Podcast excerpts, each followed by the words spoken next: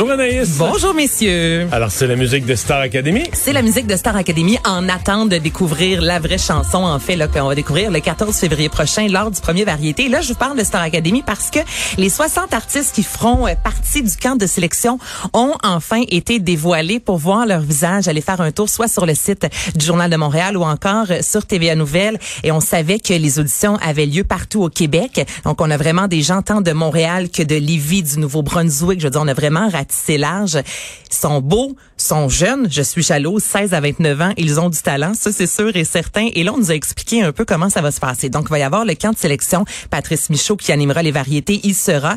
Et les 60 candidats vont avoir euh, tout d'abord un atelier de création avec Ariane Moffat. Donc on part vraiment avec 60 qui font les ateliers. On part avec 60. Là, et là, ça commence en janvier. Donc, le 17 janvier, on a les 60. On va Est-ce qu'on va voir les 60 à la télé un petit, à un moment donné? Lors de la première émission, on a les 60 et on voit justement l'atelier de création avec Ariane Moffat, euh, technique vocale avec Grégory Charles, euh, Lara Fabian aussi sera. Xavier Dolan vient faire un tour et là, dès la première soirée, donc dès, le 17 au soir, on va aller trancher. 30 personnes là, seront retranchées. Donc, on passe de 60 à 30 dans l'estant d'une soirée.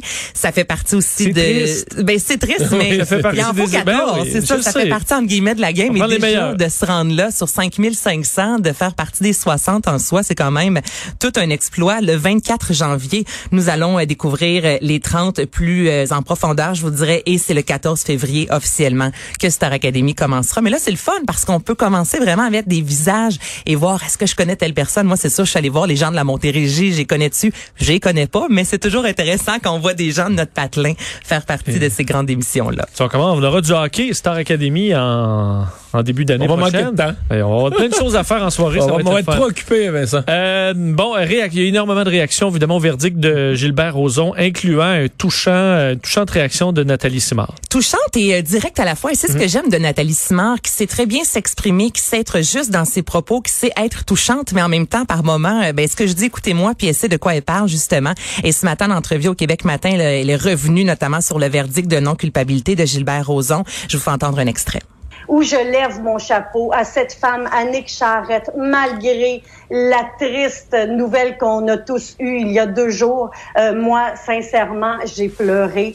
J'ai trouvé ça d'une grande tristesse parce qu'on a compris que euh, le, le- le jugement qui a été euh, euh, justement divulgué euh, cette semaine est, est vraiment... euh, comme on, on va dire, à cheval sur les principes de la justice qui existent actuellement, sans euh, en tenir compte, sans tenir compte des antécédents du- de l'accusé. Euh, et sans tenir compte des, euh, du cœur, de la tête, tout ça, je trouve que c'est d'une grande tristesse.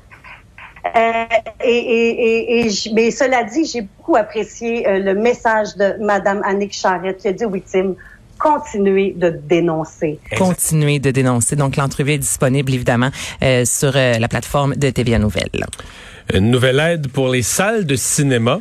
Oui, une aide attendue, je vous dirais, 2020. Oui, commence pour, à être euh, tard, là, quand même? commence à être pas mal tard? Je te dirais, le, le, le- le box-office a pas, pas mal de misère cette année. On en a parlé amplement. Quoique, euh, au niveau du cinéma euh, québécois, c'est pas si mal. Au mois d'août, on avait quand même un 30 des parts là, au niveau du box-office. Donc, on s'en est quand même pas si mal sorti en raison justement des films américains qui euh, ne sont pas débarqués dans les salles. Mais quand même, la ministre de la Culture et des Communications, Nathalie Roy, a annoncé enfin une offre de 4,6 millions pour les salles de cinéma. Donc, c'est 76 établissements, euh, 469 écrans.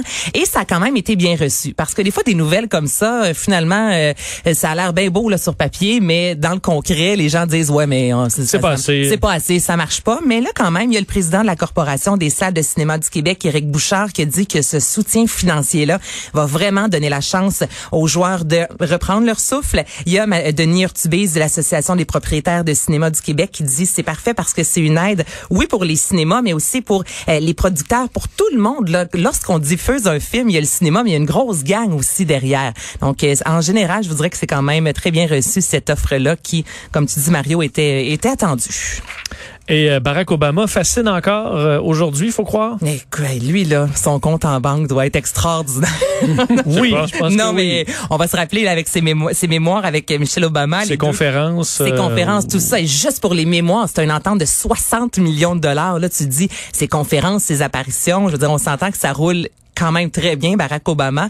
Et euh, son, son livre, le premier tome, En fait une terre promise, euh, s'est vendu déjà en un mois. Je vous rappelle que c'est sorti le 17 novembre à plus de 3,3 millions d'exemplaires. Et ça, c'est juste au Canada et aux États-Unis. Le livre a été traduit dans 24 langues. Juste pour vous dire, ma vie de Bill Clinton, au total, s'est vendu à 3,5 millions et Instant décisif de George W. Bush à 4 millions. Donc lui, en un mois, Merci, bonsoir, j'efface. Et il semble pas avoir de des grands trucs super croustillants. Euh là-dedans, là, son avis sur... Ben, il parle de comment ça s'est passé à, la, Maison-Blanche. Le premier tome termine en 2011, donc on n'a même pas encore toute l'histoire et ça fonctionne. Donc j'imagine que sous peu, nous aurons droit au reste hmm. de l'histoire de Barack Obama. Mais eux, ça rentre à deux. Là. Michel écrit quoi que ce soit, ça se vend. Barack écrit n'importe quoi, ça se vend. Ils font une conférence, ça se vend. Oh, il fera des beignes, puis ça se vendrait fort.